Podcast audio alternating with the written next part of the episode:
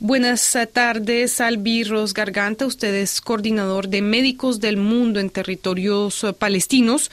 Más de 1.300.000 personas han sido desplazadas hacia Rafah, en el sur de Gaza, y se amontonan en campamentos improvisados.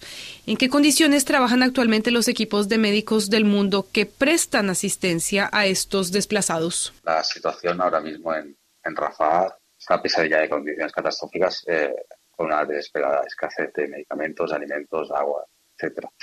Eh, entonces nosotros ahora mismo eh, tenemos eh, en Rafah mismo dos clínicas que están operando ahí.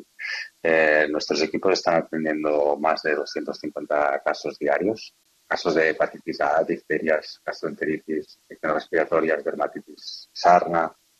Ahora ahí aparece un brote de meningitis, eh, y muy, muy preocupante es eh, toda la cuestión de anemia y desnutrición aguda que se está detectando.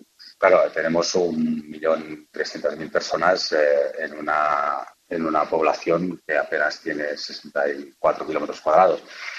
las calles están saturadas de, de, gente, la gente está viviendo en tiendas, está viviendo en la calle directamente y, ese hacinamiento facilita mucho la transmisión de, de cualquier tipo de, de enfermedad especialmente las personas eh, que no están pudiendo alimentarse correctamente. La falta de medicación eh, no permite, no permite eh, abordarlo correctamente. las infraestructuras están tocadísimas.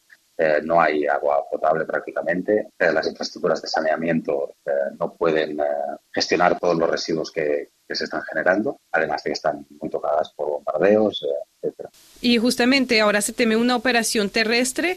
Rafah, como lo dices, lleva semanas bajo bombardeos. ¿En qué estado se encuentran los hospitales activos?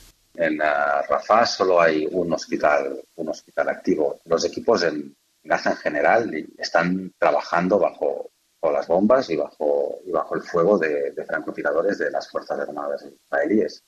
Si se confirma la, entrada del ejército israelí, eh, va a ser un auténtico desastre. La gente está muy, muy asustada. Nuestros equipos cuentan con servicios de, atención eh, psicológica y, psicosocial y nos están reportando mucha gente en estado de, pánico trabajando en condiciones de, supervivencia, improvisando con, cualquier cosa, eh, trabajando, eh, los equipos médicos están trabajando sin, anestesias en muchos casos, por ejemplo, se dan bueno, hemos visto todas ¿no? en estos meses imágenes de trabajando a la luz de los móviles, eh, operaciones sin anestesia, eh, están aprovechando vendajes, cosas, cosas que, que son impensables en, en, cualquier situación.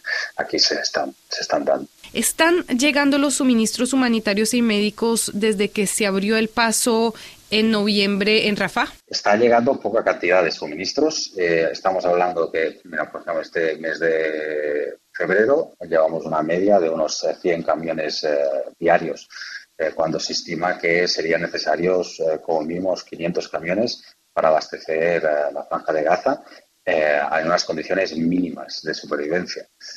entonces, todo lo que está, está entrando cierto material, pero es muy poco en comparación con las necesidades que hay. Salvi Ros Garganta, coordinador de la ONG Médicos del Mundo en territorios palestinos. Muchas gracias.